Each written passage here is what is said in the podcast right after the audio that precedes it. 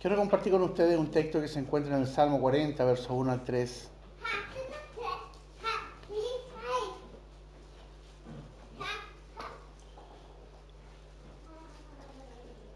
Salmo 40, versos 1 al 3.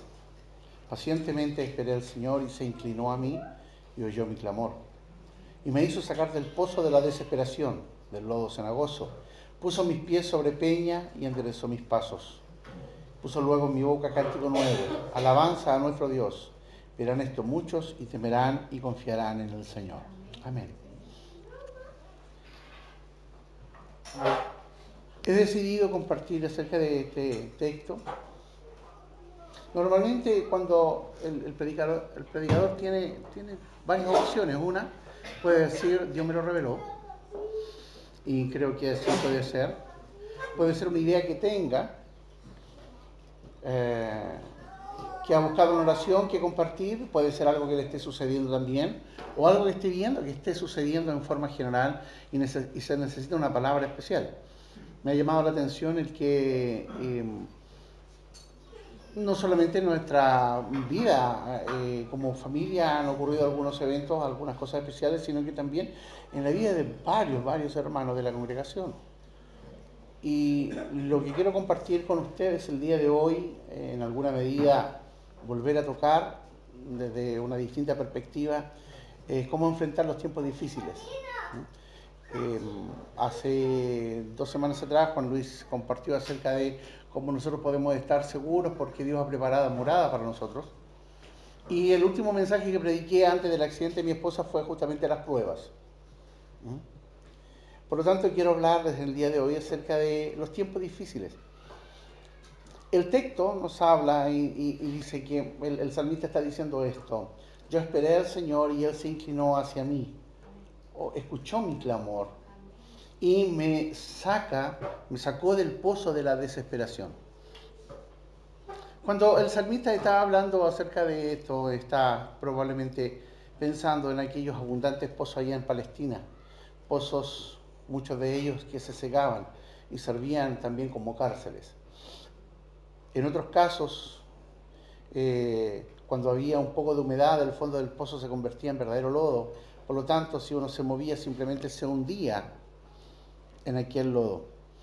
Es posible que David tuviera en mente esto cuando escribe y cuando muestra cómo él se siente en la situación en la cual estaba. Cuando estamos en una situación difícil, muchas veces sentimos que nos estamos hundiendo en ella. Es difícil ver soluciones. Entonces alguien me podrá decir, pastor, nosotros los cristianos confiamos en el Señor. Sí, confiamos en el Señor, indudablemente. Pero también a veces nos abruman las cosas que pueden estar sucediendo. La gran diferencia es que no somos aplastados por ellas. Nosotros no, nos morimos de, eh, eh, en, en la desesperanza. Nosotros podemos estar en momentos de angustia, pero clamamos al cielo porque de allí viene nuestro socorro, como lo dice el salmista también en el Salmo 121, alzaré mis ojos a los montes, ¿de dónde vendrá mi socorro? Y mi socorro viene, dice, del Señor que hizo los cielos y la tierra. Muchas veces, hermanos amados, nos sentimos que estamos pasando por momentos de dificultad y, sentimos como si verdaderamente mente nos estuviéramos hundiendo en esto, como que no hay luz en el camino. Em, más pensamos en ello, más nos hundimos, hasta que sentimos que no hay manera de salir de esta dificultad. Así estuvo David un tiempo antes de escribir este salmo. La pregunta que cabe hacernos es, ¿cuándo Dios actuó en la vida de David? ¿De inmediato o tardó un tiempo?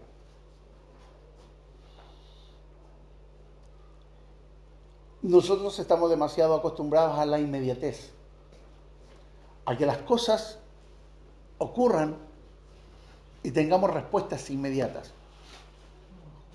Antes el proceso, por ejemplo, miren, cosas tan simples como esta, el proceso de hacer pan, ¿cuál era? Había que ir porque el panadero tenía que amasar y había que esperar que este se cociera. Ahora tú vas al supermercado y ya lo encuentras listo.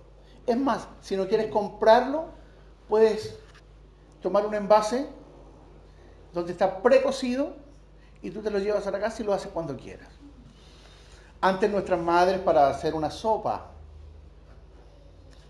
tenían que tomar los vegetales y, todos los elementos y picarlos y condimentarlos y ponerlos a cocer. Ahora tú vas a un supermercado y tomas un sobre con un polvo instantáneo, lo agregas en una, en una olla y tienes lista la sopa. Necesitamos comunicarnos con alguien. Antes, no hace tanto, 20 años atrás, le enviábamos una carta por correo y esperábamos la respuesta. Una semana después nos llegaba una carta probablemente en contestación. En el día de hoy andamos pendientes de la inmediatez. La respuesta inmediata, el WhatsApp. Y hay de aquel que no conteste dentro de los primeros minutos, como a este pastor tantas veces le han llamado la atención, que no contesta los WhatsApp. Soy de la época de las cartas. Así que esperemos una semana. Frente a, esto de, la inmediatez del, supermercado, de lo material, lamentablemente los creyentes se han acostumbrado también a la inmediatez que esperan en la respuesta de Dios a todas las situaciones que están viviendo. Quiere que las cosas sucedan aquí y ahora, que Dios responda con un milagro, con una respuesta, con algo aquí y ahora. Pero Dios tiene sus tiempos, todo depende de Él. ¿Cuánto tiempo tardó Dios en responder a David? Alguna vez compartí una ilustración de aquel hombre que estaba en una isla mm, desierta y creo que es importante, eh, lo grafica claramente. Eh, y hizo todo el esfuerzo eh, para sobrevivir Oraba y oraba y agotado estaba. Hasta que simplemente se acostumbró a la situación que estaba viviendo y construyó una cabaña y empezó a juntar cosas y a vivir dentro de ella. Pero un día, cuando volvía eh, de haber ido a recoger leña y algún tipo de elemento, lo peor que pensaba sucedió se le quemó la cabaña que había construido después de tanto tiempo. Por lo tanto, desesperado, desanimado, consternado, miedo al dolor, alzó la mano al cielo y lloró amargamente delante del Señor y le gritó diciendo, ¿cómo puedes hacerme esto, Señor? ¿Cómo puedes hacerme esto? Cuando por fin había encontrado algo de sosiego, algo de paz, en medio de mi soledad, en medio de mi angustia, desaparece todo lo que he logrado construir y que me daba algo de seguridad. Desconsolado, este hombre se quedó dormido. Y al día siguiente, temprano por la mañana, escuchó aquel sonido lejano de un barco que se acercaba. Cuando vinieron a rescatarlo, él preguntó cómo sabían que yo estaba acá. Ellos le dijeron, vimos las señales de humo que nos hiciste. Dios responde de la manera que Él quiera responder y en el tiempo en que Él quiera hacerlo. Dios jamás a nosotros, sus hijos, nos va a dejar postergados, porque somos sus hijos, comprados por precio de sangre, adoptados a su familia. Tullidos como Menfiboset, pero somos parte de su familia. Fuimos adoptados y somos tratados como hijos. Nos sentamos a la mesa como príncipes. Y todos tenemos las huellas, las, las cicatrices de, un pasado tormentoso, de un, de un pasado pecaminoso. Pero ahora nos podemos sentar porque hemos sido redimidos, perdonados, limpiados. ¿Él no tendrá cuidado de nosotros acaso? Miren las aves del cielo. Miren las flores del campo. Las aves de los cielos no siembran, no recogen, pero todos los días tienen comida, dice la escritura. Miren las flores, ellos no tejen, no hilan, no hacen nada, pero se visten de los mejores colores. ¿Cuánto más? Vuestro Padre Celestial. Y esto es lo interesante, ¿cuánto más Él va a hacer por sus hijos, a quienes compró por precio de sangre? Me gustaría que tomáramos este salmo y comenzáramos a, avanzar en él. En el verso 1 comienza diciendo, pacientemente esperé al Señor. ¿Por qué esperar si te estás hundiendo en un lodo cenagoso? La desesperanza normalmente los que tiende a rodear a la persona y cada vez que eh, alguien se mueve, cuando la persona está allí hundida, se mueve hacia un lugar buscando una salida, parece que más se hunde. Cuando las dificultades económicas, por ejemplo, están en casa, como que más te hunden, más, deudas aparecen, más cosas, y uno comienza a desesperarse, ¿qué hago? Porque se clama al cielo y, la remota esperanza está en que hay un milagro de tal manera que de pronto se acabaron las cuentas, o alguien te va a pagar todo. Pero la escritura dice que el salmista esperó pacientemente en el Señor. La paciencia es fruto del Espíritu. La paciencia es propia de la naturaleza de Dios. En Romanos capítulo 15, verso 5 dice, pero el Dios de la paciencia y de la consolación os dé entre vosotros un mismo sentir según Cristo Jesús. El Dios de la paciencia y de la consolación. La paciencia es la capacidad de soportar, de tener tranquilidad en medio de las circunstancias adversas. Y es tranquilidad que requieren tiempo para enfrentar, para analizar lo que está sucediendo. Cuando nos dejamos guiar solamente por lo que está en nuestro corazón, tendemos a la desesperanza. Pero el apóstol Pablo dijo, transformaos mediante la renovación de vuestro entendimiento, para que comprueben. Porque si nos dejamos guiar solamente por nuestro corazón, podemos ser engañados. Porque escrito está, engañoso es el corazón, más que todas las cosas.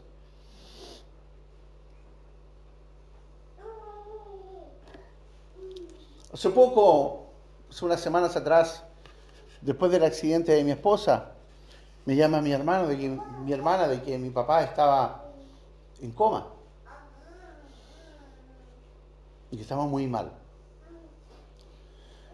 Y el no poder viajar y estar allá también con mi padre, quien amo, y tener también a mi esposa acá, y llega un momento en que, y, al día siguiente hay una llamada de Santiago, y esta llamada es que la mamá de mi esposa, mi suegra, estaba también muy mal y había llegado a la ambulancia a buscarla porque estaba en una situación muy crítica.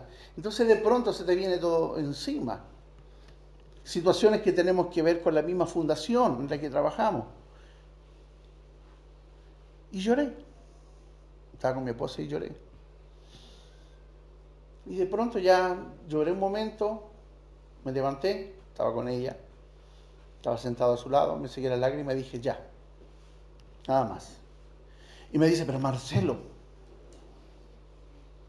no, me dice mi pastor en la casa, dice Marcelo, Marcelo, no te preocupes, llora si quieres, le dije, sí, pero también tiene que llegar el tiempo de esperar.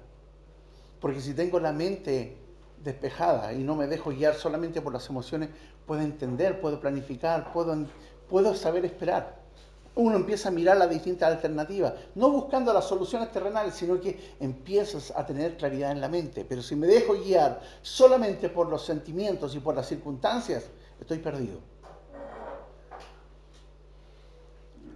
La escritura dice que David tuvo que esperar por la respuesta de Dios. Y eso es interesante. Pacientemente esperé al Señor. Pero ahí mismo en este versículo dice lo que sucedió de parte de Dios. Y Él se inclinó. Se inclinó hacia mí. Se inclinó a mí y oyó mi clamor. La palabra hebrea traducida como inclinar es natá. Inclinar o doblar. Esto nos dice que literalmente Dios se agachó, se acercó para atender a David. Y no solamente eso, sino que también extendió sus manos para levantarlo. No solamente mostró interés por la necesidad de su siervo, sino que se inclinó hacia él. No es que haya vuelto su rostro para atender su oración, sino que Dios se fue y se movilizó hacia David.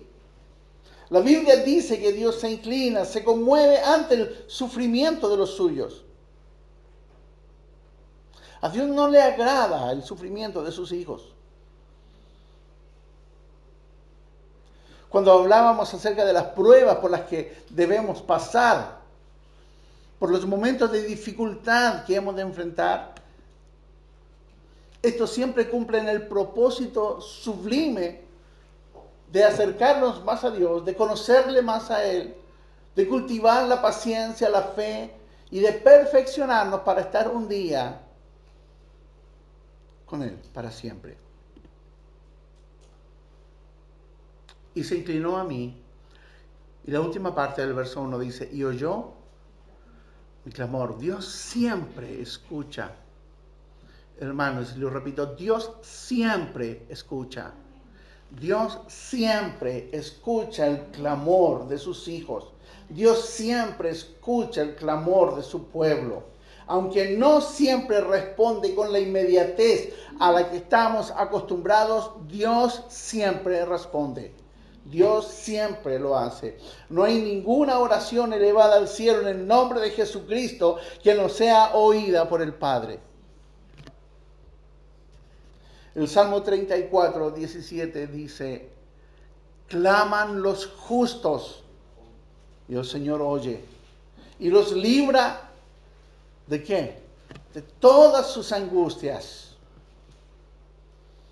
O como lo dice también Jeremías capítulo 33, verso 3, clama a mí y yo te responderé.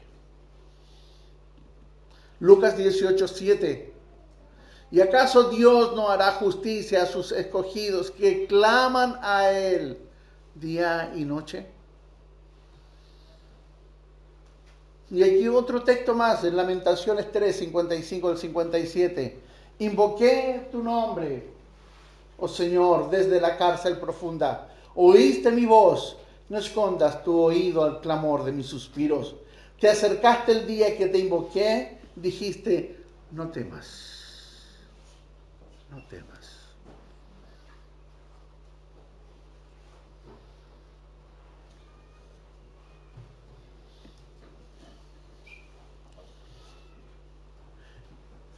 he escuchado y he compartido con varios, varios de los que están acá. Y esto que nos ha pasado a nosotros no es algo, oh, qué tremendo, qué, qué, especial, ¿no? Eh, el papá de Karen está en una situación también compleja, el papá de Abigail está en una situación compleja, la mamá de, de Ger está en una situación compleja. Y, si nosotros examinamos la vida de cada uno de los que está acá, ninguno podría decir, yo estoy sumamente bien, todos estamos pasando por momentos de dificultad. Pero la palabra que traigo hoy día es esta, es una palabra de esperanza. Aunque, aunque sienta que estás en un lodo, en un pozo, y que hay lodo y que no te deja moverte libremente, como que fuera, como que te tirar hacia abajo, no te desesperes, pacientemente espera en el Señor. Él tiene la respuesta. Eh, él es extraordinario, es maravilloso. Además, ¿qué puede pasar a nosotros? ¿O qué puede pasar con los nuestros? Si Dios es con nosotros, ¿quién contra nosotros? Las dificultades que enfrentamos en esta vida no es nada en comparación con la eternidad. No es nada en comparación con la eternidad, hermanos amados. Lo que pasamos nosotros no es nada en comparación a lo que sufrió nuestro Señor por causa de nuestro pecado. Y Él nos perdonó de todas las cosas. Nosotros tenemos el privilegio tremendo de muchas veces sufrir por causa del nombre de Cristo. Pero otras tenemos que enfrentar las circunstancias propias de un mundo caído y que están acá. No donde el diablo ha metido su cola como algunos creen, no está siendo azotado por el diablo, no, hay circunstancias, hay cosas que van a ocurrir y que Dios sabe que tienen que ocurrir y que sabe que tenemos que transitar por esa senda difícil. Pero allí es donde está el Señor y dice, no temas, yo te ayudo. Allí es donde nosotros debemos aprender a esperar en lo que Dios quiere hacer, aunque todo parezca oscuro, hay luz, porque el Señor es luz. oyó mi clamor. Dios siempre escucha. Dios siempre escucha. El verso 2 del Salmo 40 dice, y me hizo sacar del pozo. Dios intervino a favor de David. Respondió su oración y lo salvó de la situación difícil y dolorosa en la cual se hallaba. En una ocasión Jesús reprendió duramente a los fariseos y les dijo así, leo en Lucas capítulo 14, versos 1 al 6. Aconteció un día de reposo que habiendo entrado para comer en casa de un gobernante que era fariseo, estos le acechaban. Y aquí estaba delante de él un hombre hidrópico. Entonces Jesús habló a los intérpretes de la ley y a los fariseos diciendo, ¿es lícito sanar en el día de reposo? Mas ellos callaron. Y él, tomándole, le sanó y le despidió. Y dirigiéndose a ellos dijo, ¿quién de vosotros, si su asno o su buey cae en algún pozo, no lo sacará inmediatamente, aunque sea en día de reposo? Y no le podían replicar a estas cosas. Si ustedes, le dice, son capaces de a su animal, que para ustedes le significa dinero, lo rescaten inmediatamente. La, la, pregunta es esta, los hace reflexionar. Ustedes están tan pendientes de la ley, del día de reposo y de las cosas que hay que guardarse.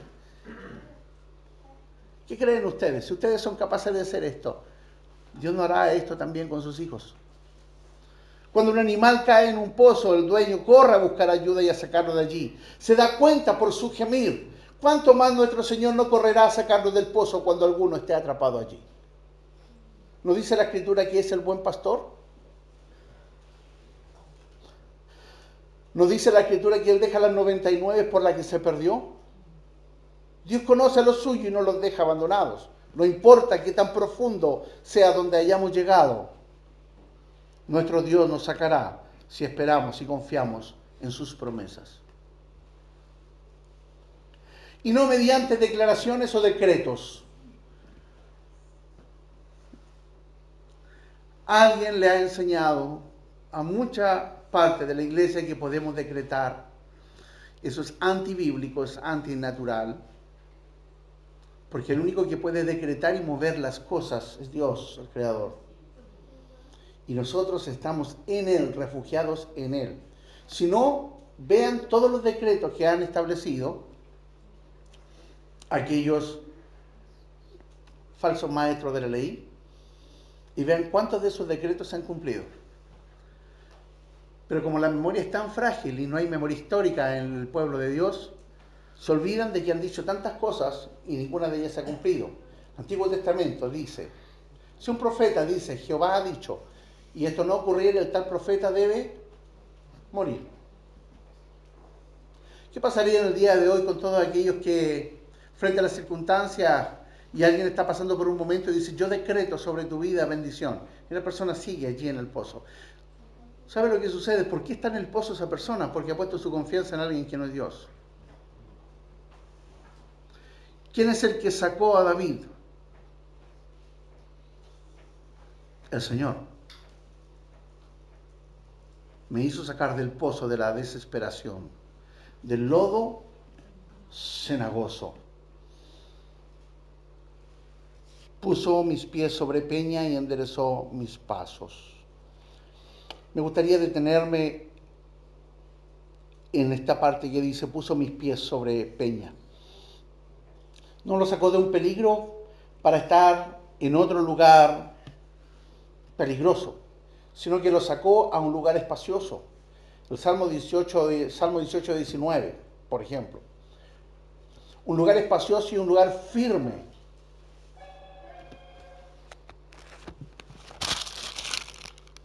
Salmo 18, 19.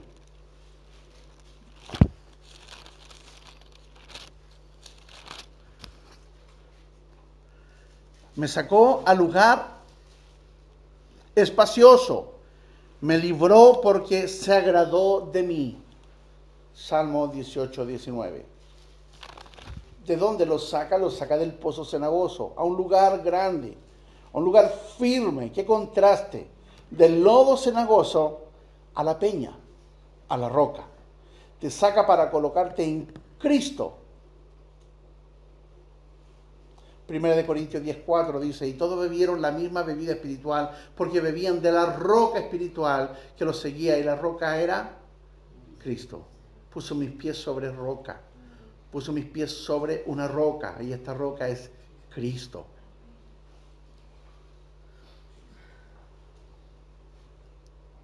Cuando Dios responde a sus hijos en los tiempos difíciles, no responde solamente para sacarlo de la situación difícil, lo saca para colocarnos en Cristo, para que nuestra fe se solidifique, crezca, podamos madurar, entender de dónde viene nuestro socorro, saber que Dios ha preparado todas las cosas. Y no solamente lo pone sobre los, no pone solamente sus pies sobre la peña, sino que continúa diciendo, enderezó mis pasos. Enderezó sus pasos para que no volviera a caer en el pozo de la desesperación. Qué bueno es Dios. Qué bueno es Dios. Puso luego en mi boca un cántico nuevo. El resultado de la intervención de Dios y de su salvación fue un gozo renovado en el corazón de David y un nuevo canto de alabanza a su Dios. Hemos meditado en las diversas maneras en que Dios nos ha salvado de tantas situaciones. Normalmente cuando estamos pasando por algún conflicto nos fijamos en lo que hoy estamos viviendo. Pero por favor miremos hacia atrás de cuántas situaciones difíciles, de cuántos pozos cenagosos no nos ha sacado el Señor.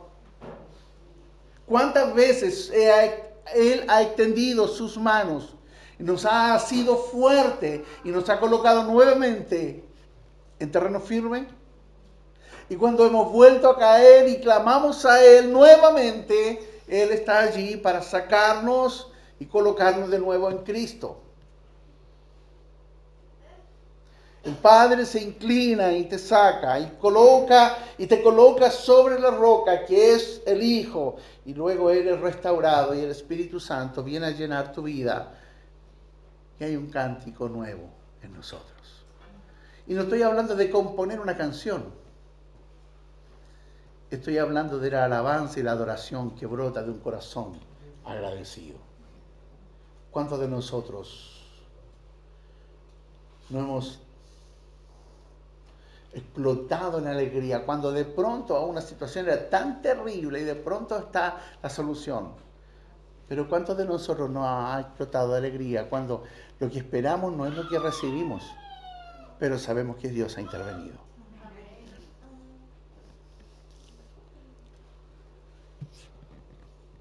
Quiero contarles, ah, y aquí ya esto es personal y que tiene que ver con mi papá. Cuando él tuvo el accidente hace unas semanas atrás, una hemorragia que le llevó a un paro cardíaco, y después del paro se dieron cuenta de que no había irrigación en una de sus piernas y tenían que cortarla. Mi mamá entró en un tiempo de desesperación. Mis padres son ancianos. Y entró en un profundo tiempo de desesperanza con la noticia. Tuve el privilegio de viajar y poder conversar con ambos tanto con mi mamá como con mi papá. Y la esperanza volvió a ellos no por mis palabras, no, sino porque en la conversación los llevó, fuimos como familia eh, a poner nuestros ojos en Dios, en Cristo. Él ya le había librado de un paro de 15 minutos y ya eso era grande y si ahora había, iba a perder uno de sus miembros, pero iba a quedar allí, bien. Y si se lo había de llevar el Señor a su presencia, bien. Porque sé dónde iba a estar y también lo conversamos y entender eso. Y entendiendo eso, que independiente de cómo sea la respuesta, en nuestros labios puede haber un cántico de alabanza, es lo mejor que nos puede pasar. Porque eso calma nuestro corazón, eso calma nuestro espíritu nos damos cuenta que Dios es soberano y que todo lo que Él hace siempre es bueno y es mejor. Es lo mejor que puede suceder. Así que mis hermanos y hermanas amadas, si hay tiempos difíciles, si hay tiempos difíciles, si hay momentos difíciles en tu vida y lo estás viviendo hoy, te voy a pedir que hagas dos cosas. Una, mira hacia atrás. ¿De cuántos pozos cenagosos Dios nos te ha sacado ya? Algunos fueron muy profundos, donde no sabíamos qué podía pasar y donde solamente habían pensamientos de desesperanza. Pero mira, Dios nos sacó. Dios te sacó. No te quedaste allí. Dios se inclinó hacia ti, te sacó y puso tus pies sobre la roca que es Cristo. Te volvió a dar esperanza y puso en ti un cántico nuevo. Y estás acá justamente porque eso sucedió. Por lo tanto, si hoy alguno está en un pozo cenagoso, pacientemente espera, porque Dios escucha el clamor de sus hijos. A ninguno jamás lo ha de dejar tirado. A ninguno jamás lo ha de dejar abandonado, porque Dios es bueno, porque para siempre es su misericordia. Y ahora lo que Dios haga es lo mejor que puede acontecer.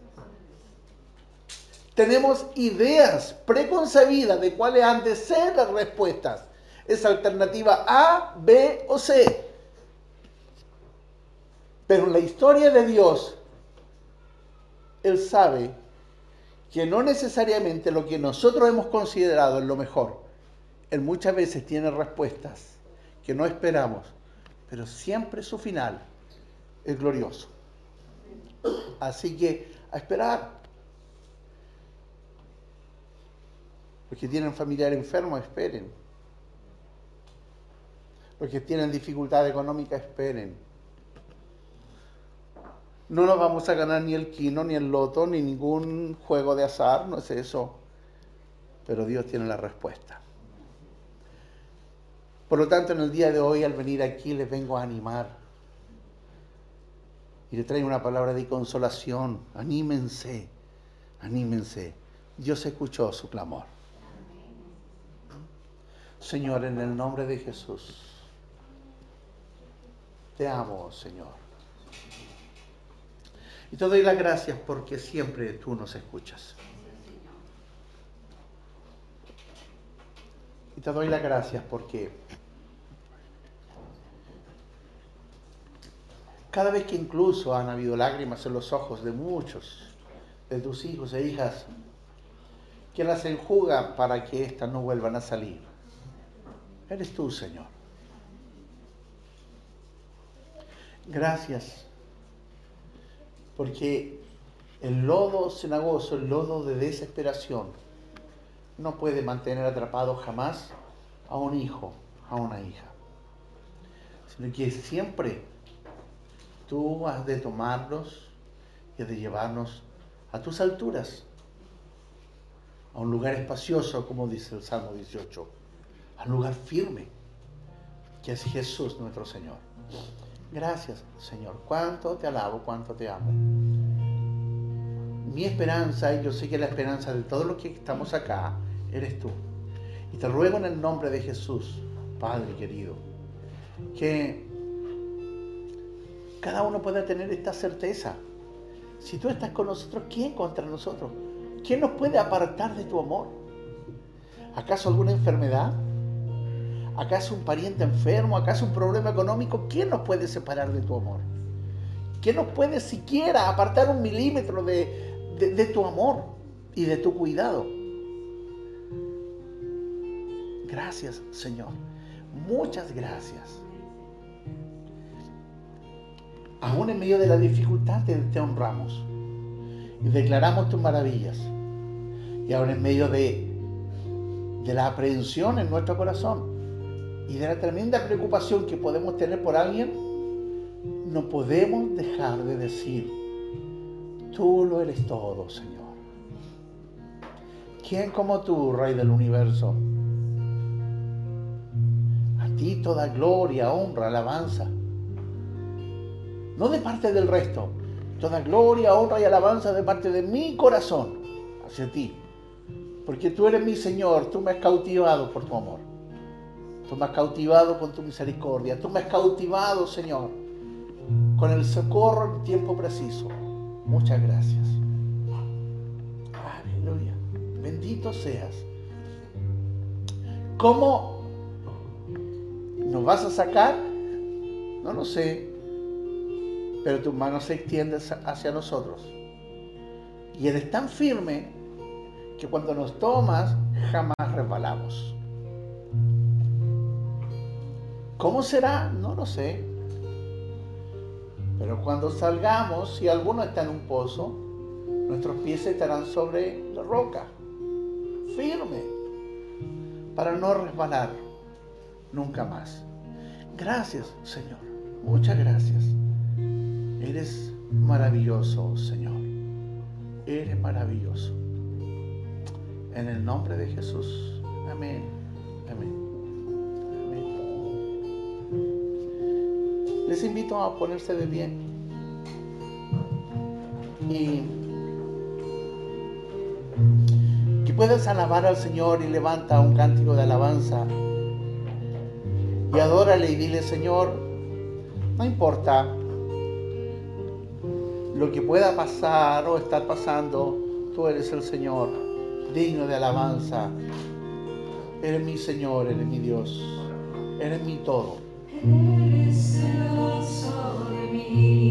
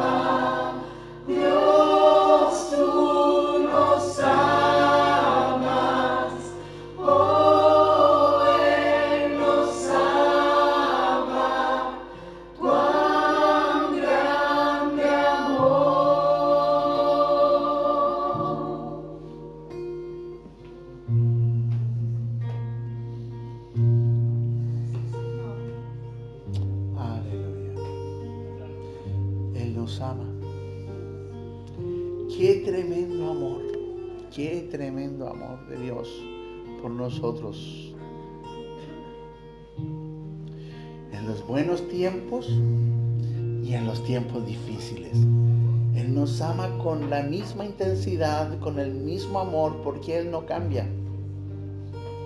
Él no cambia si le cantas más o le cantas menos. Él te ama. Él te ama porque eres su hijo. Te rescató. Te compró por precio de sangre. La sangre de su Hijo amado, Jesús, nuestro Señor y Salvador. Nos escogió por pura gracia.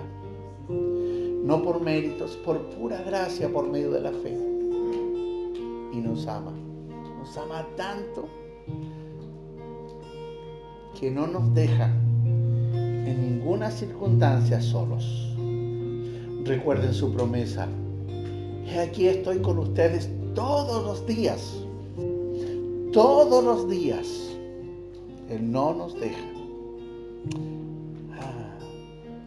Te ruego que simplemente cierra tus ojos y le digas, gracias Padre por amarme tanto. Dile gracias por no dejarme. Gracias por perdonarme. Gracias por extender tus manos cuando estoy desesperado. Y sacarme de toda situación para ponerme en Cristo. Gracias, Señor. Aleluya.